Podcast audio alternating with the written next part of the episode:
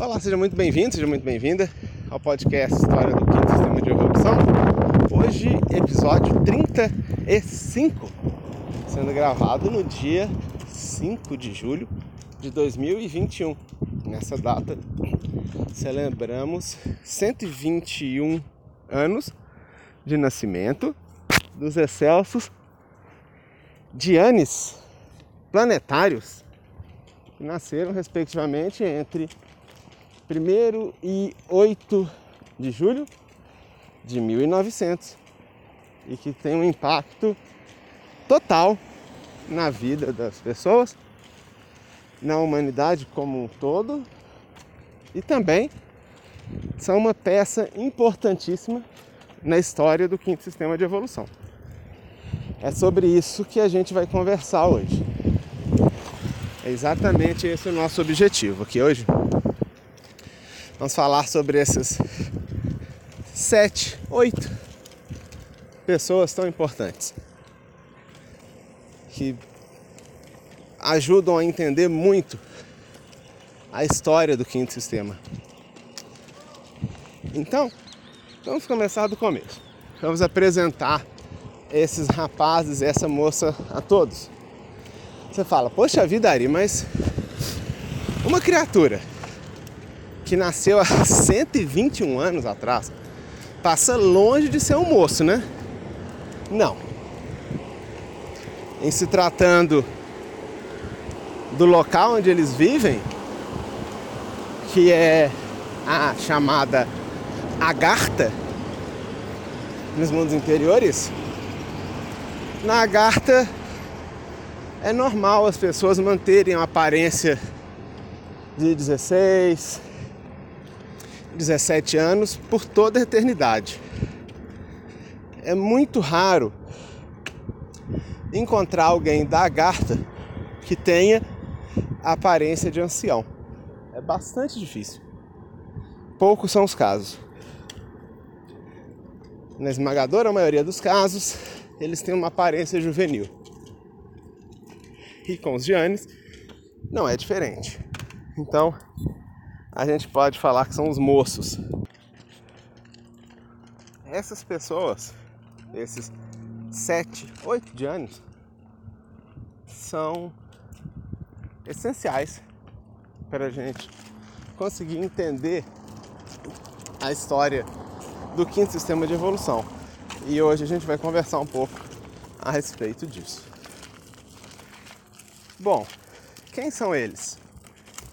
Eles são expressões, poderíamos dizer, eles são encarnações do quinto Senhor, o Deus do quinto sistema de evolução.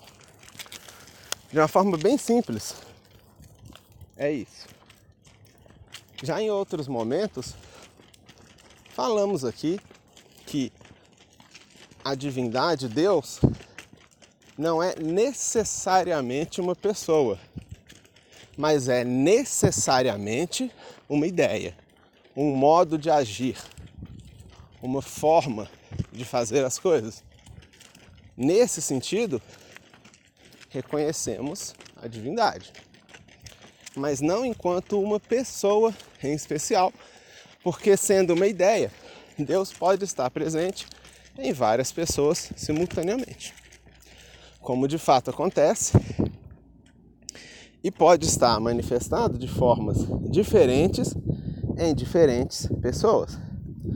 Ou seja, as pessoas, várias pessoas estariam expressando esse mesmo Deus, essa mesma ideia, só que cada um de uma forma diferente, ainda que em síntese seja a mesma ideia. Então, quando falamos sobre os 5, os 7, 8 Janes, estamos falando sobre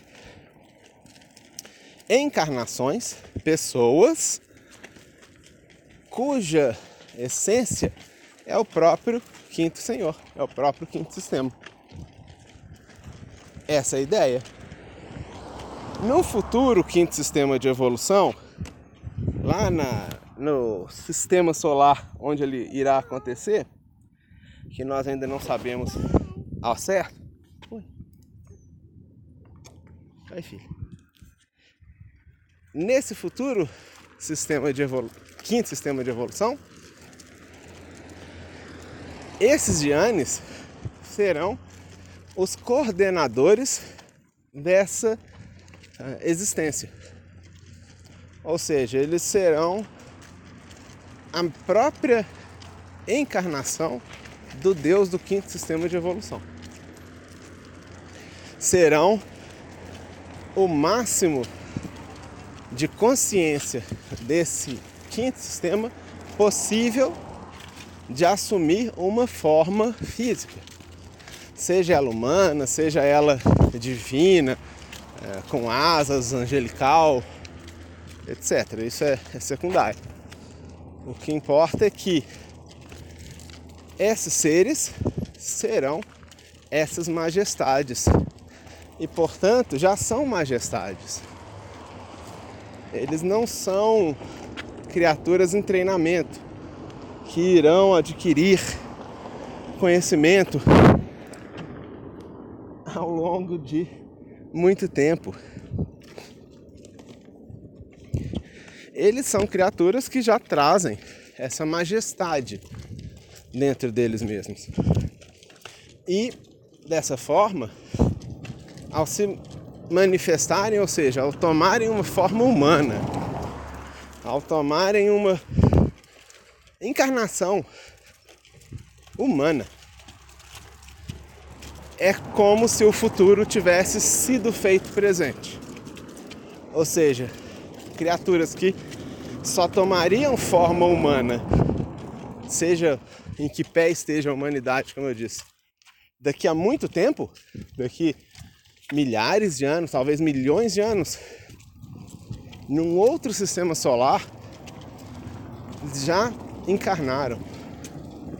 Isso é o que a gente chamaria de um saque contra o futuro, como diz o professor Henrique de Souza. Porque esses seres existindo entre nós é como se uma parte do futuro existisse no presente. Isso é muito interessante. Isso impactou e continua impactando a humanidade.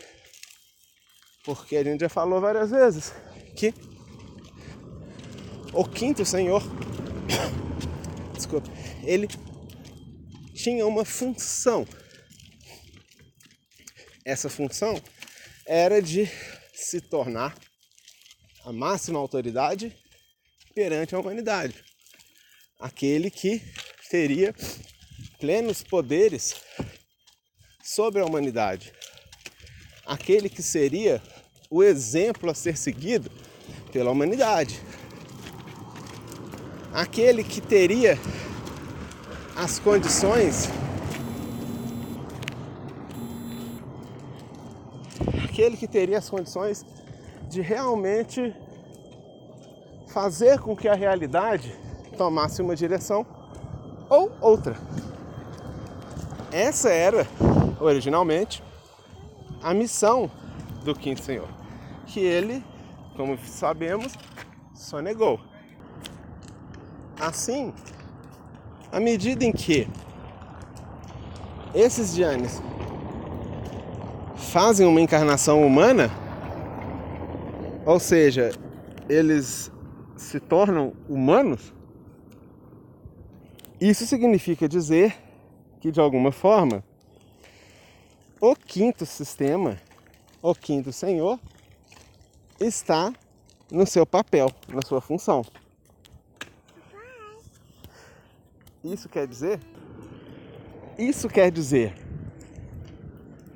se o quinto senhor ele já possuía esse poder sobre a humanidade, ao qual ele sonegava, ao qual ele se recusava a empregar, quando os Dianes nasceram, encarnaram, automaticamente sendo expressões desse quinto senhor, passaram também a ter esses poderes. E a partir disso, a humanidade começou a ser transformada. Pelo simples fato de que essa é uma prerrogativa do quinto planetário. E aí várias mudanças aconteceram. Observe quantas mudanças ocorreram ao longo do século XX. Como a humanidade estava em questões sociais, em questões artísticas, em questões tecnológicas, em questões políticas, na, que, na questão de separações entre os povos. Como era o mundo em 1900 e como era o mundo em 2000. Em 2000, as barreiras, as fronteiras, muitas delas tinham caído. As pessoas estavam se encontrando do mundo inteiro, passou a ser uma coisa normal, pessoas conviverem em culturas multiétnicas. Povos que adotaram esse regime multiétnico, pela razão que fosse, como os Estados Unidos no primeiro é, metade do século XX, né, segunda metade, mais ao final os Emirados Árabes, Dubai, algumas nações no Oriente, como a Coreia do Sul, que começaram a trazer pessoas de fora para compor a sua população, como a Europa tem tentado fazer agora, o Canadá tem feito agora, e o resultado está aí. Essas nações têm tido uma espécie de sorte em relação às outras. Evidentemente, existe toda uma questão econômica, toda uma questão é, política, toda uma questão até mesmo de poder militar, mas se a gente parar para pensar, poderia acontecer um terrível acidente. Poderia ter sido eleito num lugar desse um presidente ruim como o que a gente tem no Brasil hoje em dia. Poderia ter acontecido alguma catástrofe dessa natureza com eles e ter arruinado por completo as suas ambições de se tornarem países prósperos, mesmo que ainda dentro de modelos de gestão da sociedade que são questionáveis. E a gente percebe isso, isso é uma mudança trazida por esses Giannis. Cada um deles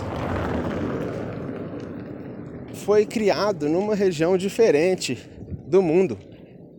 Um deles na Índia, outro no Egito, outro foi nos Estados Unidos, outro na Portugal, Espanha, enfim, vários lugares diferentes.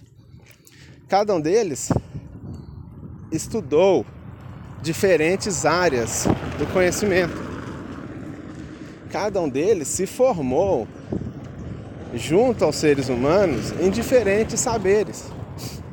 Se formaram nas universidades, se formaram nas escolas, eles andaram junto da humanidade, interagiram com a humanidade, ainda que eles soubessem desde o início quem eles eram, porque eles foram criados por pais adotivos, por assim dizer, extraordinários, e pais adotivos que sabiam letra por letra, item por item, detalhe por detalhe qual era a missão deles. Então, eles tiveram, desde muito pequenos, uma completa noção de quem eles eram, de qual o papel deles, o que eles representam. Mas mesmo assim, eles foram até a humanidade, estudaram junto à humanidade, se formaram e depois de uma certa idade, eles foram recolhidos aos mundos interiores. Ou seja, eles não morreram. Eles não foram, não passaram pelo processo de morte. Eles foram vivos para os mundos interiores. Isso que aconteceu. E lá estão desde então. Isso aconteceu justamente quando a sua consciência, ou seja, os seus poderes, a sua noção de, de ser o quinto Senhor, foi aumentando. Chega num determinado ponto que a presença dessas criaturas na face da Terra, com o poder mental que eles têm, pelo simples fato de existirem aqui, pode acabar sendo até mesmo perigoso para eles e para as pessoas da Terra a humanidade ainda não se deu conta, apesar de suspeitar do impacto da força do pensamento na nossa vida. Muitas vezes tratam isso como uma baboseira, é uma coisa mística de você vai mentalizar e você vai pensar forte e vai acontecer esse tipo de coisa. Autoajuda. É bem mais complexo do que isso. Na verdade, o pensamento é uma das coisas mais importantes na humanidade. O pensamento tem um impacto muito maior na vida humana do que mesmo a vida física. Só que a humanidade ainda não se deu conta disso. O poder de egrégoras e coisas assim. E mesmo pontos mentais, campos mentais, esse tipo de coisa, né? Enfim. Então, pela simples presença desses seres na face da Terra, com o nível de consciência do quinto senhor que eles já possuíam naquela época, poderia ser o bastante para que a humanidade estivesse até mesmo em perigo, até mesmo tivesse problemas.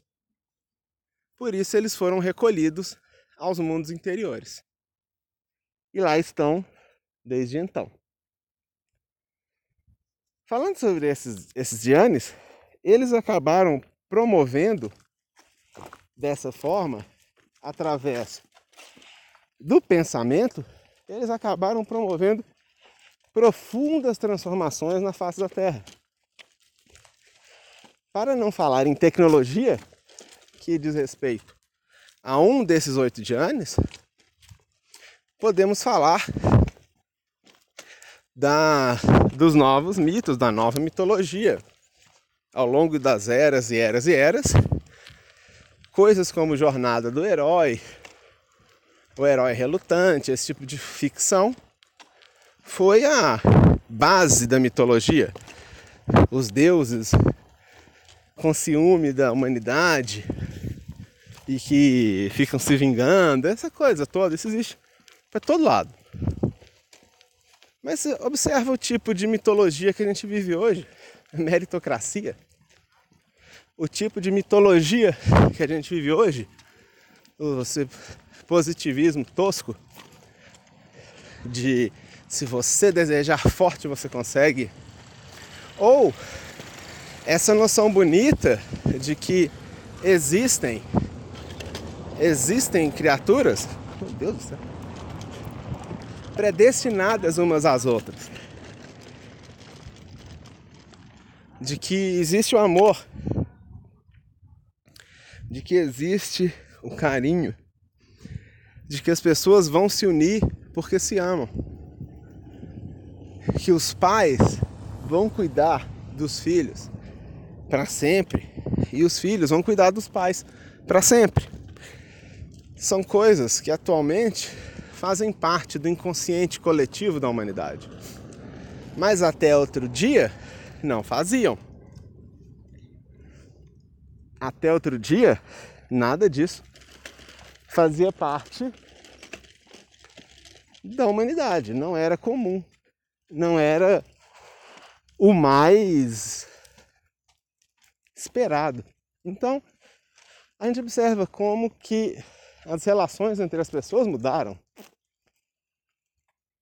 Esses dias eu estava vendo uma série de entrevistas ao vivo, live, de mulheres pioneiras na aviação no Brasil. É muito interessante o quanto que isso mudou, o quanto que o papel das mulheres mudou ao longo do século XX. Como é que mudou?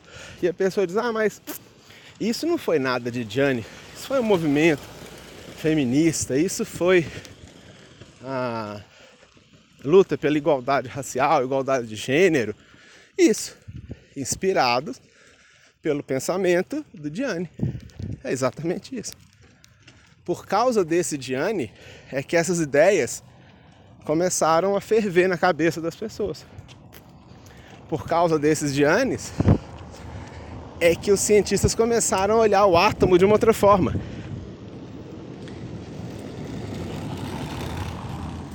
Por causa desses Giannis, é que os artistas, os músicos, começaram a tentar outros acordes, outras melodias. É por causa disso tudo, por causa deles. Eles são a causa desse pensamento que levou a tamanha transformação na face da Terra na humanidade. Eles são a causa disso. Eles são o motivo disso acontecer. Foi o seu nascimento, foi a sua encarnação, foi a sua vivência entre a humanidade. E olha que antes da metade do século XX, em 1948, 49, eles já estavam já há algum tempo recolhidos nos mundos interiores. E veja quanto mudou, quanto continua mudando a face da Terra, mesmo com esses seres lá na Agartha, no fundo dos mundos interiores, bem inacessível em relação aqui à, à face da Terra. E observa como ainda estão promovendo transformações. Imagina se estivessem aqui. Acho que a humanidade entrava em colapso acho que entraria em colapso, de verdade. Acho que a humanidade não ia dar conta não. Acho que esse ritmo tá mais fácil, né? Tá mais tá mais legal. Tá bom para todo mundo.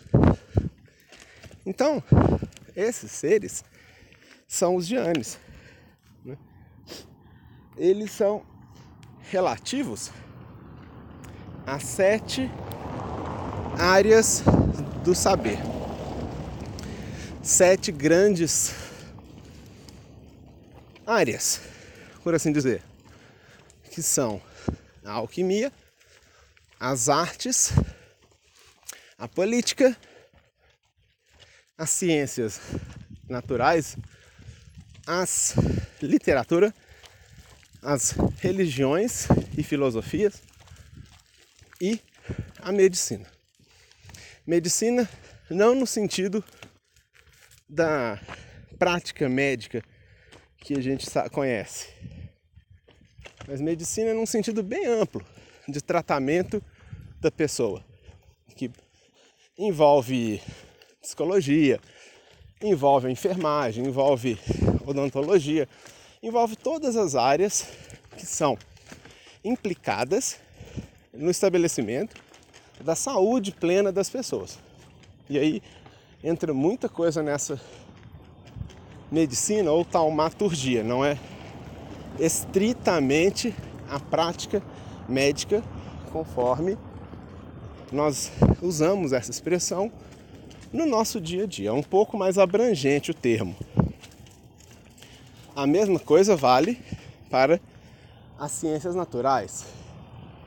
Ciências naturais não significa exclusivamente biologia. Ciências naturais inclui a física, inclui a todos os ramos da física, todos os ramos da por exemplo, da astrofísica. Por exemplo, a engenharia. Por exemplo, a mineralogia, geologia.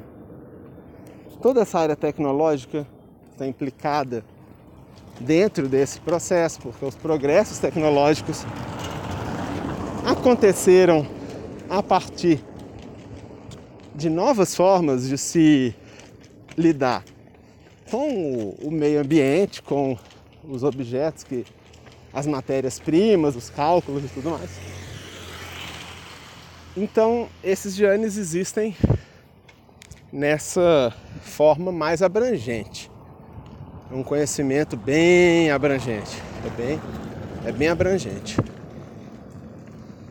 E por conta desses, desses seres, desses genes, essas áreas do saber avançaram. Elas avançaram, avançaram, avançaram. Aí, antes da gente seguir, vale a pena um parêntese. Vale a pena um parêntese interessante. Muitas vezes as pessoas insistem em retornar aos clássicos. Insistem em retornar aos antigos, ao invés de incentivar os novos. Isso é uma espécie de retrocesso. Por exemplo, é louvável toda a obra de Mozart, Beethoven, Leonardo da Vinci, Giotto, Donatello e tantos outros. É absolutamente louvável, é algo extraordinário. Mas será que no presente não há pessoas produzindo música, produzindo arte contemporânea com, com igual qualidade? Ou será que mesmo os ritmos e formas de tocar instrumento que ouvimos, no futuro, daqui a décadas, séculos, será que essa, essa nova forma de interagir com a música não irá abrir as portas de uma nova era de ouro da música? Porque o fato é que Beethoven, Mozart, Chopin, Wagner são artistas bastante tardios em relação à música que eles executavam. Séculos antes deles comporem suas peças magistrais, outros artistas vieram, testaram, experimentaram, criaram métodos Alguns foram refutados, outros foram desenvolvidos. Desenvolveram novos instrumentos musicais. O piano, por exemplo, era um instrumento novo na época de Mozart. Não era um instrumento comum, era um instrumento relativamente novo. Como poderia se compor uma sonata ao piano sem um piano? Como Beethoven poderia fazer uma sonata ao luar sem um piano? precisa de um piano. Então, alguém teve que inventar esse piano. E enquanto não inventaram o piano, seria muito difícil executar uma sonata ao piano sem ter o piano. Bem difícil. Será que a mesma coisa não está acontecendo agora? Muitas pessoas criticam músicas como funk, como jazz, como uh, rock, como heavy metal, como enfim, diferentes músicas. A própria música de concerto é, contemporânea, música contemporânea,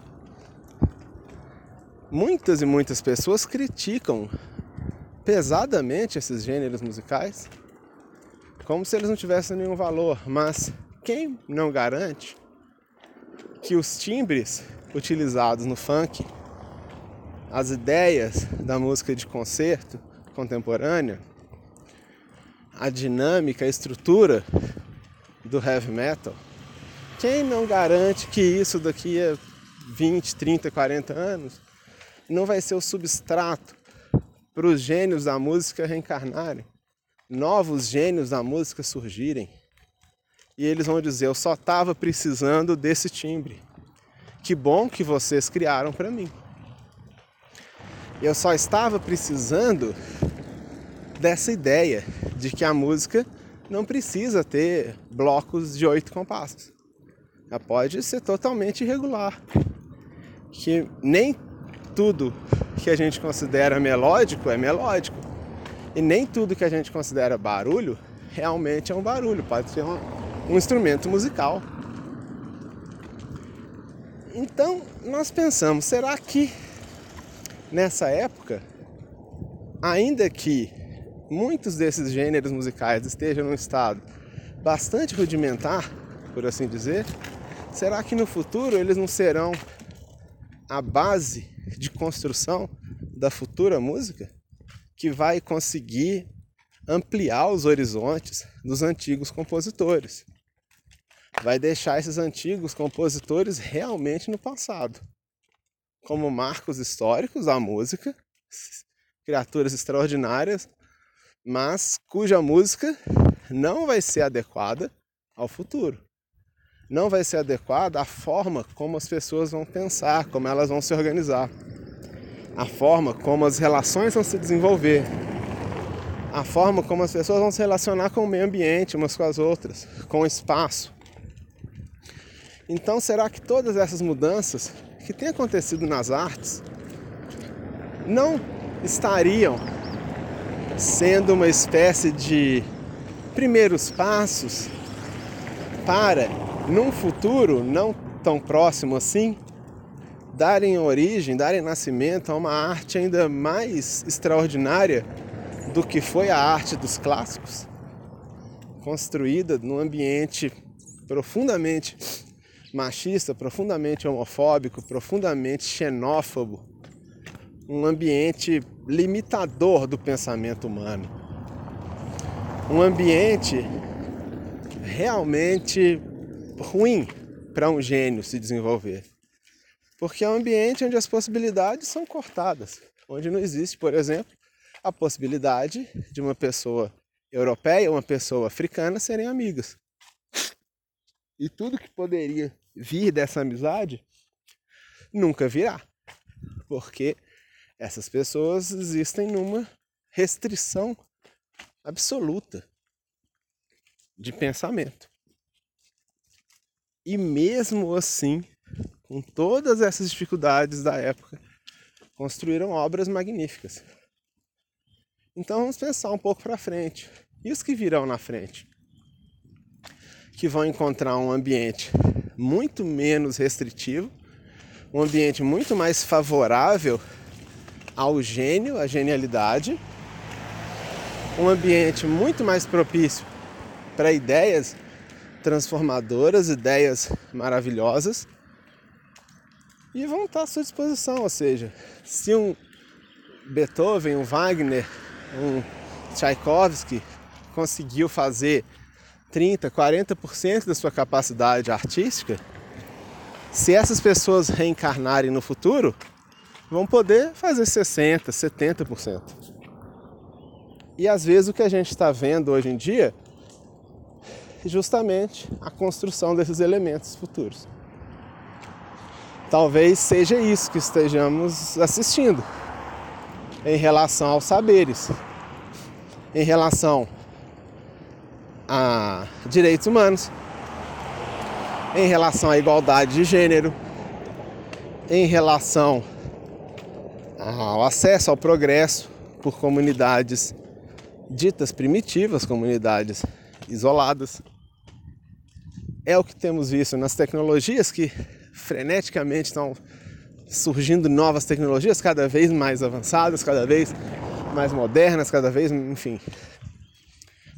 Será que não é isso? Será que tudo que a gente não está vivendo não seria uma adequação da face da Terra para daqui, às vezes, centenas de anos, permitir o florescimento de uma humanidade muito superior a qualquer outra que já tenha existido aqui.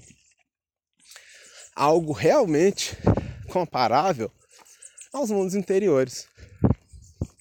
E não isso que a gente vê hoje. Então a gente percebe, a gente pensa e levanta essas hipóteses. Será que tudo que a gente não está vivendo não seria uma espécie de prelúdio? Ou, numa linguagem culinária, um pré-preparo, onde a gente tira o ingrediente da sacola, lava direitinho, corta, descasca. A gente nem começou a cozinhar, só está preparando, é o chamado pré-preparo. Será que não é essa etapa que a gente está vivendo? onde a gente, numa metáfora, numa analogia, a gente abre uma sacola cheia de tomates e a gente fala, esse tomate aqui tá meio podre, eu não vou usar. Não, esse aqui parece bom. Você só separando o tomate. A gente não chegou nem perto de cortar ele ainda. Depois a gente vai lavar, depois vai cortar, depois vai fazer o molho, depois vai fazer o outro preparo, para lá na frente ter um almoço. Será que em relação à humanidade a gente não está vivendo essa etapa preliminar? Daí as coisas serem tão estranhas, tão confusas, tão fora de sentido, mas que a gente olhando por esse lado de um quinto sistema, a gente consegue entender uma linha para seguir. E aí é aquela história. Imagina que uma pessoa nunca tenha visto um preparo de alimento, nunca cozinhou, não sabe o que é cozinhar.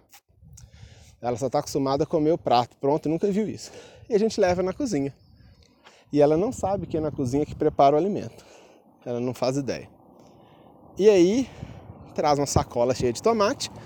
A gente começa a pegar tomate bom, tomate ruim, tomate bom, tomate ruim. A gente fala nada com ela não. Só vai jogando fora os ruins e mantendo os bons. E a pessoa vai ficar intrigada, vai, cara, o que está acontecendo aqui? Você está pegando esse negócio que é no seu nome, esse trem vermelho aí, você está jogando no lixo alguns, outros não. O que está acontecendo? Eu não estou entendendo nada. Tem fumaça aqui, tem água ali, fumaça, tem uma faca. Eu não faço a menor ideia do que você está fazendo. E se a gente ficar calado, o mistério vai continuar. Até que a pessoa pode descobrir e entender, calma, Será que é aqui que faz comida? É, é aqui que faz comida. Ah, e será que a gente vai comer um molho de tomate? Uhum. Fala, nossa, mas como que esse esse troço redondo vermelho aqui, que é o tomate, que vocês chamam de tomate, como é que isso vai virar aquele creme vermelho que fica no macarrão? Tem um processo para isso. E a pessoa pode começar a fantasiar várias coisas diferentes. várias coisas diferentes. E será que a gente não está nessa época? Será que essas novas mitologias não estão cumprindo exatamente esse papel da sociedade humana tentar justificar as mudanças que ela está experimentando sem entender bem o que está fazendo? Então, começa meritocracia. Quem é bom sempre vai ter um lugar ao sol. Ao vencedor das batatas. Quem for bom sempre vai conseguir bons resultados, porque é bom, merece. O ruim não merece, o bom merece. O ruim, quem faz errado, deve ser destruído. Quem faz o, o bem feito é que é bom. Será? E aí a sociedade entra em contradição. Frequentemente. Constantemente. Está em contradição. Aparece um outro e fala, meritocracia é o cacete.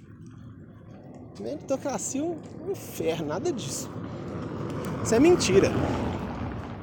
Meritocracia é um escambau. Eu vou te provar.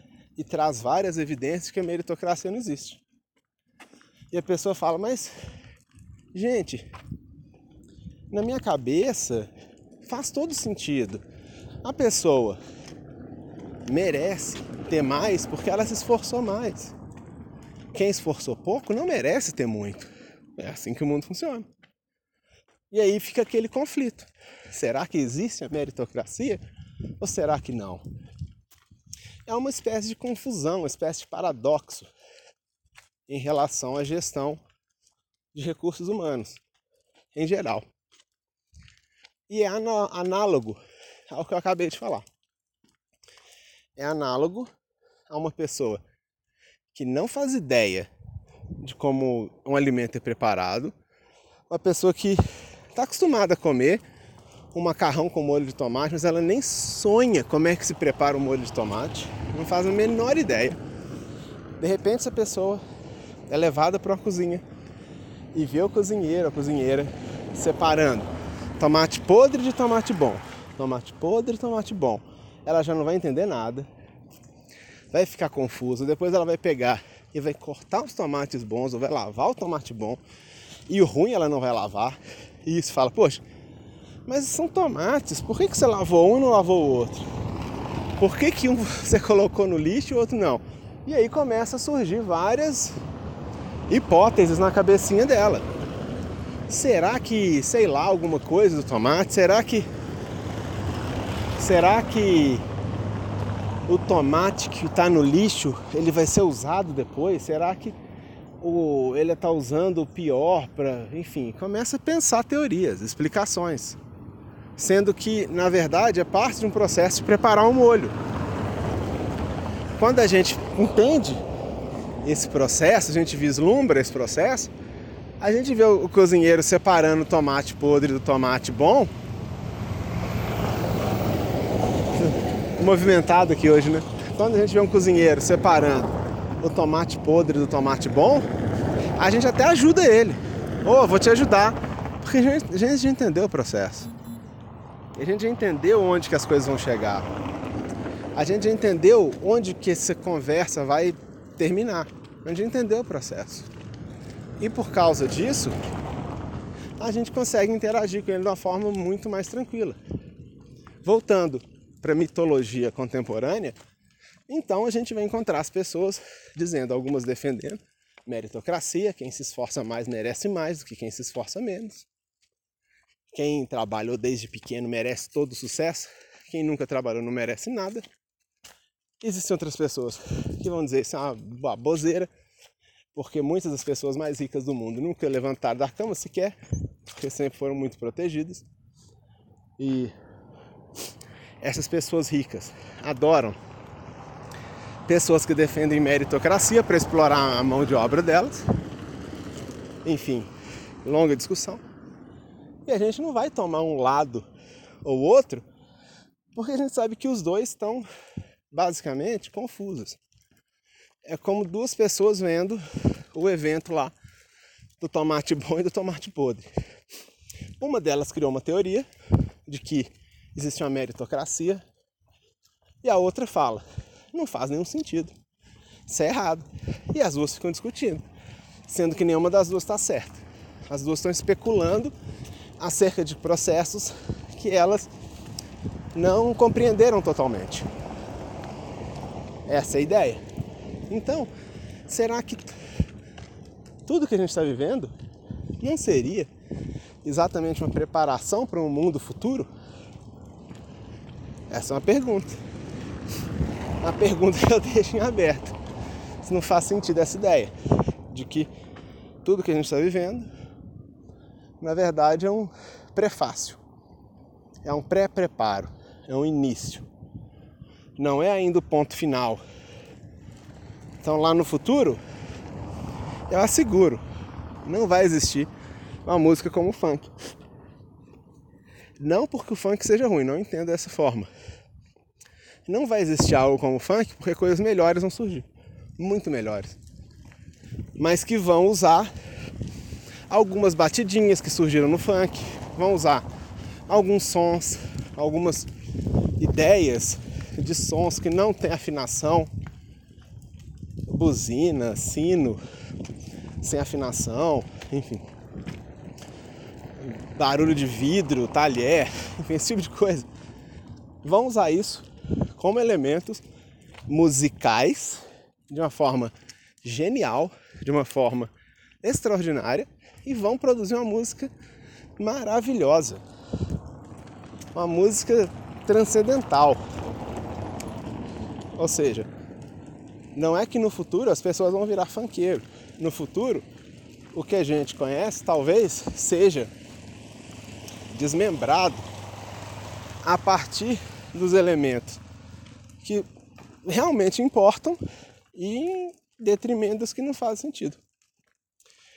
É aquela história, então, tanto rock, quanto funk, quanto jazz, quanto todas as músicas do século XX elas acabam não sendo músicas fim.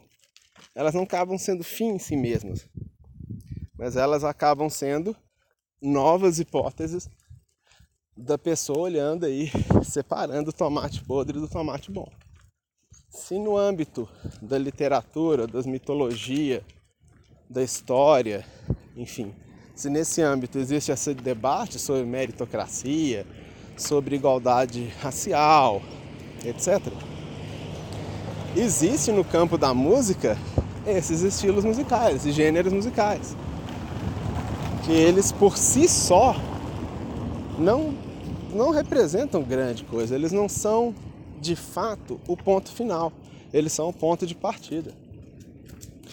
E desses elementos, desses gêneros musicais, surgirão os elementos, virão os elementos que irão fazer parte da música futura. Essa sim, lá daqui a várias décadas, séculos talvez, é que essa é que vai ser a grande música. Aí sim, uma grande música numa grande sociedade. Esse é o grande ponto dessa conversa sobre os queridos Giannis. E aí, para a gente caminhando já para encerrar nosso bate-papo, vamos falar um pouquinho algumas coisas sobre vários elementos que foram trazidos aqui no podcast sobre o quinto sistema e que tem um ponto de justificativa na história dos Giannis. Então é importante a gente falar rapidamente como eles nasceram e o que eles representaram na história do quinto sistema. Em 1883 houve o nascimento dos gêmeos espirituais, que a gente sabe são os deuses do, quinto, do sexto sistema de evolução. Já falou muito sobre os gêmeos espirituais aqui. Esses seres, na verdade, eles nasceram em 1799, mas eles foram mantidos numa espécie de criogenia, para usar um termo atual. Na verdade, não usa gelo, usa um outro processo, mas um estágio de suspensão durante 100 anos, praticamente. E aí, em 1883, os dois foram trazidos para a face da terra. O rapaz chamava-se Honorato, depois trocou o nome para Henrique. Ele foi entregue a uma família em Salvador, Bahia. E é um, é, é um mistério até que ponto essa família entendia quem que era o seu filho, mas as evidências indicam para gente que a família não tinha grande noção disso, de que essa criança foi de alguma forma trocada por um filho que havia acabado de nascer naquela família, sem que a família soubesse, no momento em que eles estavam dormindo, ou estavam distraídos ou alguma coisa assim, e sem que eles percebessem, o bebê que havia acabado de nascer naquela família foi levado para os mundos interiores e no seu lugar foi colocado o professor Henrique José de Souza, em 1883. Um outro processo aconteceu com a dona Helena, dona Helena Jefferson de Souza. Porque a dona Helena, ela não foi para Salvador. Ela foi levada, um bebê pequenininho, foi levada para a Índia, na cidade de, na região de Goa, na Índia, onde ela foi criada como filha adotiva de um, uma pessoa muito importante, chamado Barão Henrique Antônio das Neves. Se eu não me engano, é isso. É um, um, um homem, né? Provavelmente se apresentava como português, já que a Índia colônia portuguesa. E essa pessoa era o que a gente chama de um adepto. Na verdade, não era só um adepto, era o mestre dos adeptos. O adepto é uma criatura que já ultrapassou com facilidade o estado de consciência humano comum. Esse é o adepto. O adepto é uma criatura humana que excede facilmente o nível de consciência da humanidade, mas facilmente mesmo, muito além. A gente não fala aqui de uma pessoa que estudou, estudou, estudou, estudou, batalhou, batalhou, batalhou até se tornar uma pessoa culta. Esse é o erudito, como existem muitos. O adepto não é um erudito. O adepto não precisa estudar para entender as coisas. Ele entende porque ele entende. É uma criatura muito acima do conhecido pela humanidade. E o Barão Henrique Antunes da Silva Neves, algo assim, ele era um mestre de adeptos. Ou seja, ele era um chefe de adeptos. Se o adepto já é uma criatura que tem uma capacidade de clarividência, uma capacidade de inteligência, uma capacidade até de mover elementais da natureza, fazer milagres, fazer coisas acontecerem. Enfim, já tem várias capacidades que excedem a humanidade. Imagina as capacidades de um mestre de adeptos. Pois é, esse mestre de adeptos que foi o pai adotivo da dona Helena. Junto dele, uma infinidade de adeptos, uma infinidade de criaturas que também existiam nos mundos interiores e que subiam na superfície só para interagir com a jovem Helena. Inclusive, um dos pais adotivos de um desses Giannis era um mestre de adeptos também. E esse pai adotivo do Gianni também participou da criação da Helena. É muito interessante isso, o quanto que ela havia sido preparada para isso. Então, diferente do Henrique, do professor Henrique, que não fazia grande ideia de quem ele era, do que ele representava, e a sua família também não, a Helena sabia. Tinha absoluta noção dessas coisas. Talvez ela não soubesse, talvez tivesse sido ocultado dela para o seu próprio bem quem era o seu Henrique, onde ela ia encontrá-lo, como ele era, mas ela sabia que isso aconteceria. E esse fato ela sabia. Talvez não soubesse onde, como, como ele seria, mas ela sabia que eles estavam predestinados. E do outro lado do mundo, em Salvador, o jovem Honorato, que posteriormente trocou seu nome para Henrique, mas que o nome de nascimento é honor... nome de batismo, por assim dizer, Honorato, ele cresceu na sociedade de Salvador, numa família bastante rica, que tinha muita fortuna, uma família bastante rica de Salvador, pessoas muito religiosas, pessoas bastante religiosas, e coisas aconteciam. Por exemplo, ele curava as pessoas. As pessoas estavam doentes e ele simplesmente dirigia a sua atenção, seu carinho para aquela pessoa e a pessoa curava. Por exemplo, certa vez ele foi brincar de andar num trampolim, alguma coisa assim, escorregou, caiu num portão que tinha lanças no portão.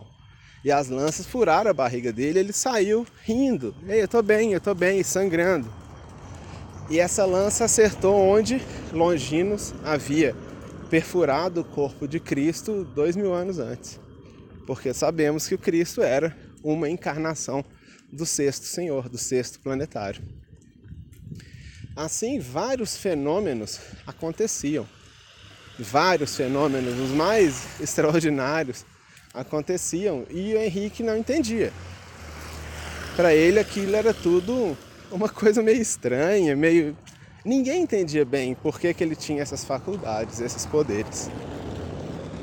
E ele tinha. E mais ou menos dia 24 de junho de 1899, olha que coincidência interessante. Cerca de 899 56, 57 anos antes, né? 57 anos antes da entronização do Quinto Senhor, estava em Salvador uma companhia de teatro chamada Tintim por Tintim. E eles estavam num teatro que não existe mais. Hoje em dia em Salvador, o lugar onde era esse teatro, ele foi demolido depois de vários anos. E hoje em dia é a Praça Castro Alves. Ali é a Praça Castro Alves onde existia esse teatro. E no dia 24 de junho, houve a, a, a peça Tintim por Tintim iria estrear, estava em exibição. E aconteceu que a peça estava trazendo a, a, jornada de Ulisses, né? Ulisses, Uli, Ulíssipa, a Odisseia de, de Ulisses. Curiosamente, Ulisses, Ulíssipa, são encarnações antigas também dos gêmeos espirituais dos deuses do sexto sistema, assim como Jesus Cristo, assim como os gêmeos espirituais, assim como o professor Henrique. Como é que as histórias vão se somando. E essa peça veio da Índia. Eles vieram da Índia se apresentar exclusivamente em Salvador. E essa peça tinha no seu elenco várias pessoas importantes. Por exemplo, nós falamos muito sobre a Agartha. A Agartha é no fundo dos mundos interiores. Se é difícil chegar nos mundos interiores, muito mais difícil chegar na Garta, porque para os que estão nos mundos interiores, a Garta é um lugar meio secreto. É, realmente é, é um lugar muito extraordinário, onde estão as criaturas mais extraordinárias que se possa sonhar. E algumas que a gente não consegue sonhar, porque está além da nossa compreensão. E essa garta ela é dividida em sete regiões, mais uma oitava chamada Chambala. E cada região tem um casal dirigente, que são os reis e rainhas de Edom. Esses reis e rainhas de Edom, eles têm filhos e filhas.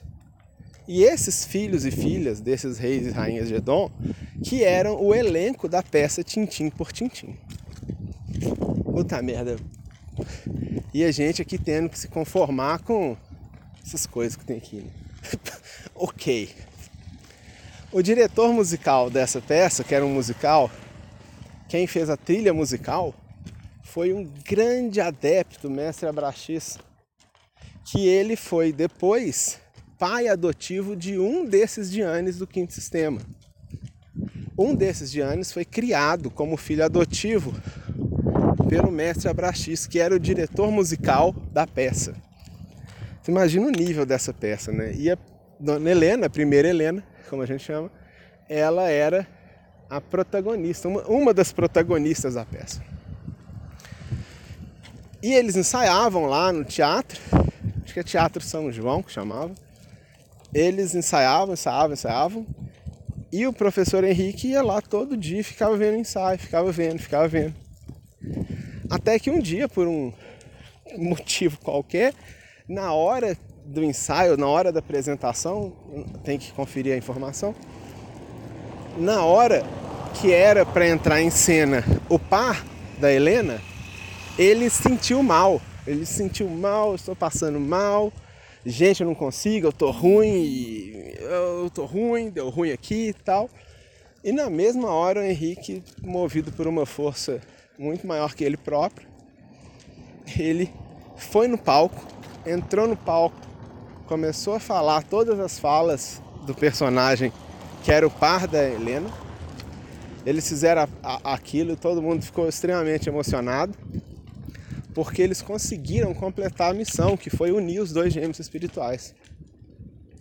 Fazer com que eles despertassem interesse um pelo outro. E dali eles foram a Itaparica, onde existia uma fazenda do avô do professor Henrique.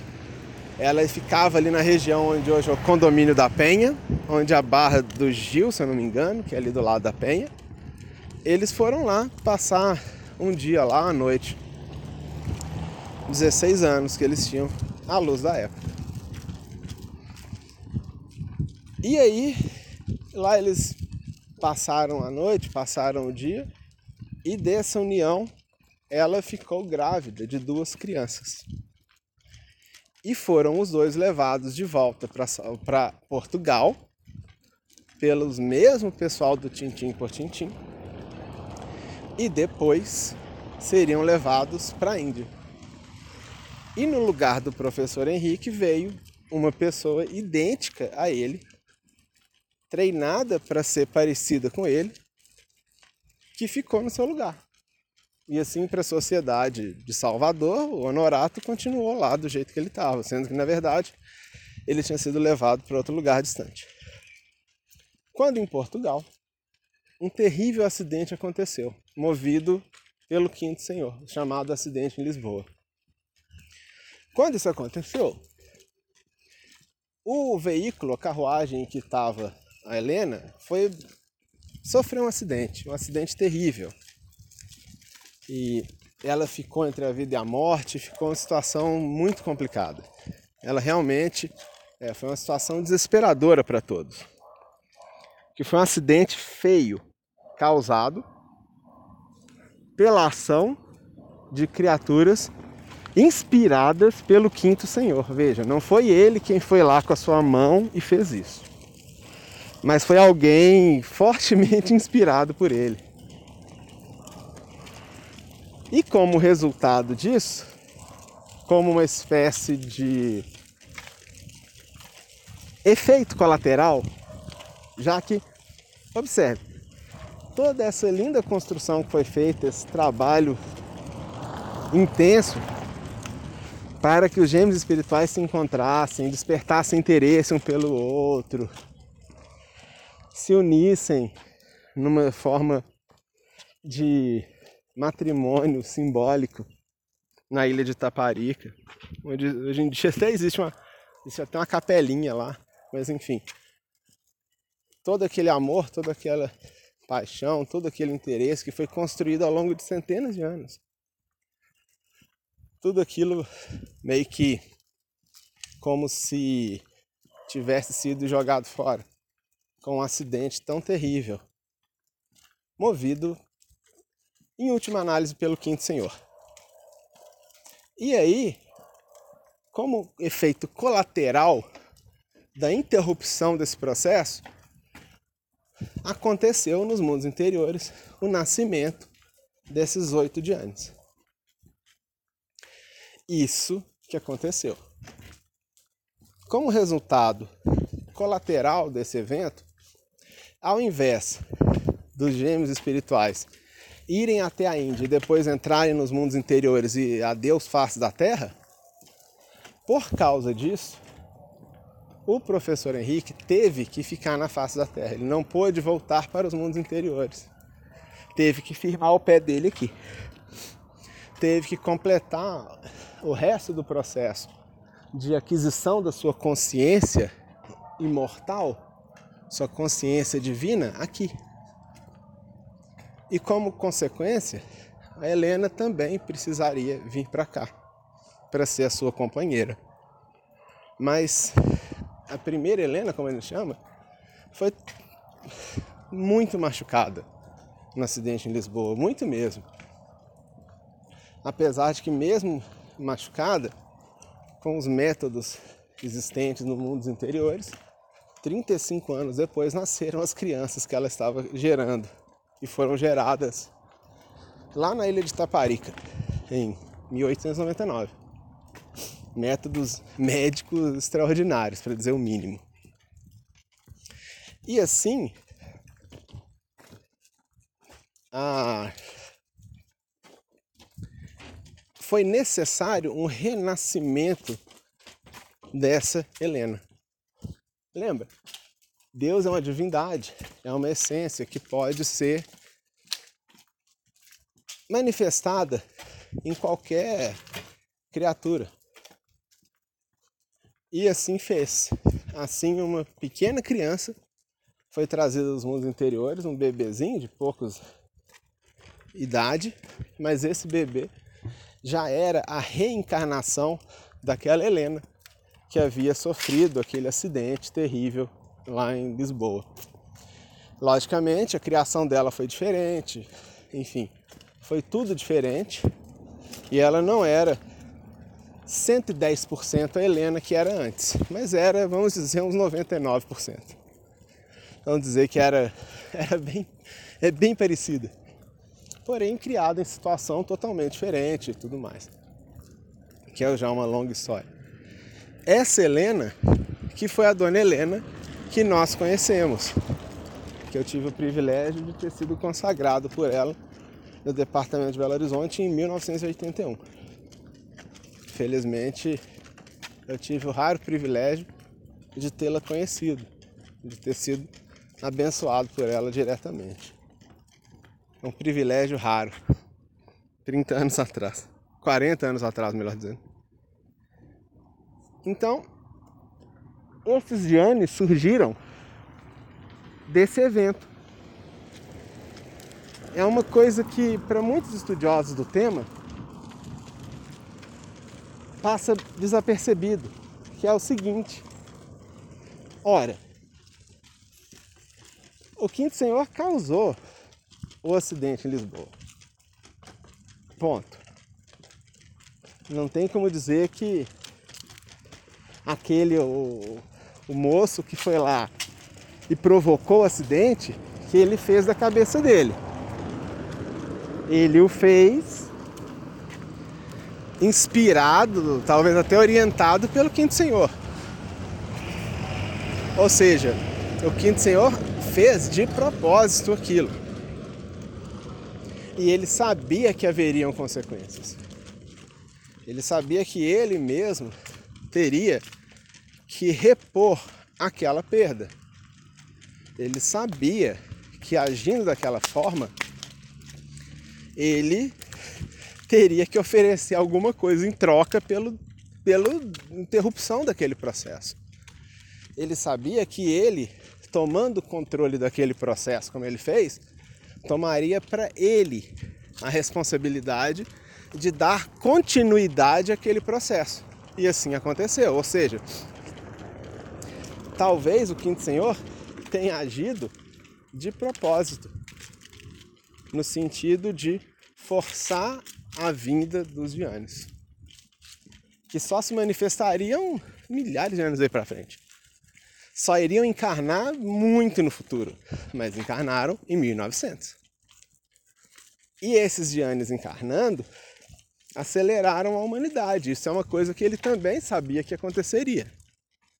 Se eu consigo ver isso, imagina ele, que é um Deus, né? Eu não sou nada, consigo raciocinar isso, imagina ele, que é uma divindade tão extraordinária. É lógico que ele sabia. É lógico que ele sabia o que ele estava plantando, causando ao causar o acidente em Lisboa. Então fica a questão: o resultado do acidente em Lisboa foi a vinda dos Giannis. E como resultado da vinda dos Giannis, a humanidade foi acelerada por um grau de progresso inimaginável antes do nascimento desses Giannis. Era inimaginável, é, acima de qualquer Júlio Verne, qualquer coisa. Júlio Verne se tornou obsoleto antes da lida do final do século XX. Então, a gente fica pensando: ora, por que o Quinto Senhor fez isso? Por que ele queria que a humanidade fosse acelerada dessa forma? Por que, que o Quinto Senhor, já que ele, em teoria, sonegava tanto a, a, a sua função como dirigente da humanidade, por que envolver a ele? Por que envolver as suas encarnações futuras, como Dianes. Por que fazer tudo isso? Por quê? Por quê? Por que ele fez isso? Se a teoria cristã fosse correta, isso não faria o menor sentido. O menor sentido. Se ele fosse um Lúcifer maldoso que se fica o dia inteiro tentando roubar o coelhinho da Mônica, igual Cebolinha, se ele fosse um diabão ruim, coisa ruim, que conspira contra o bem e o progresso, para que, que ele ia fazer nascer Dianes, que ia evoluir a humanidade?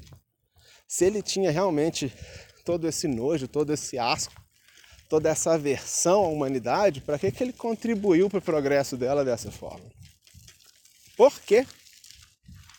Se ele tinha tanto ódio, tanta raiva do irmão, como muitos dizem, por que, que ele não destruiu os dois quando eles eram crianças ainda? Por que, que ele esperou Helena voltar de Taparica com Henrique, os dois serem. Ela está grávida de duas divindades, são os mestres Arquidorde, Arquigorde e tudo mais. Já num caminho, a um minuto e meio de entrar lá nos mundos interiores. Por que ele esperou esse momento especial? Por que, que ele esperou esse ponto particular da história acontecer para ele agir? O que leva a gente de novo à ideia de que o quinto senhor age por estratégia. Ele age calculando o que ele vai fazer. Ele age já prevendo o efeito que isso vai ocasionar. E aí a gente fica aqui no podcast, ao longo de 35 episódios, tentando chegar a uma conclusão, né? Levantando um monte de hipóteses sobre as motivações desse quinto senhor. É a minha vez de ficar perplexo com o cozinheiro separando tomate podre de tomate vermelho. Então, no final das contas, o que eu faço aqui nada é diferente do que a humanidade faz, que é observar e levantar hipóteses, testar hipóteses, observar se a solução é, se mantém, se a solução é verdadeira. E se for verdadeira, então é isso. Se não for verdadeira, a gente tenta uma outra hipótese e assim vamos indo. Porque esse é o ponto interessante. Foi o quinto senhor quem promoveu o progresso da humanidade ao longo do século XX e do século XXI e 22 e para frente. Será que o quinto senhor já estava de alguma maneira sentindo ou pressentindo, intuindo que ele seria entronizado? Talvez, será que o quinto senhor estivesse já de alguma maneira imaginando que o momento adequado para ele assumir a função que ele sonegou no passado estivesse chegando, como quem diz, olha, naquela época não era bom fazer, não era bom assumir essa humanidade não. Eles precisavam passar por algumas coisas aí. Mas agora eu estou percebendo que agora tem um momento muito bom. Será? Será que aqueles seres, aqueles devas, seus filhos, suas crianças, né? do quinto senhor, do quinto sistema, será que elas inevitavelmente iriam acabar encarnando em famílias humanas? E ele, no intuito de oferecer a elas o melhor, o que lhes fizesse menos mal, já que ele é extremamente cuidadoso com seus devas, será que por isso ele fez tudo isso? Para preparar um terreno para que esses seres tivessem uma encarnação feliz, mesmo que isso significasse para ele quebrar o antigo paradigma e assumir a humanidade como seu reitor, como seu diretor, como seu dirigente. Será? Chegamos, filho. São perguntas interessantes, cuja resposta acho que só o quinto senhor poderia oferecer. Oi. tá bom, filho um filho falando pra gente ir embora. Acho que tá na hora a gente ir. Bom, eu fico por aqui, um forte abraço e até breve.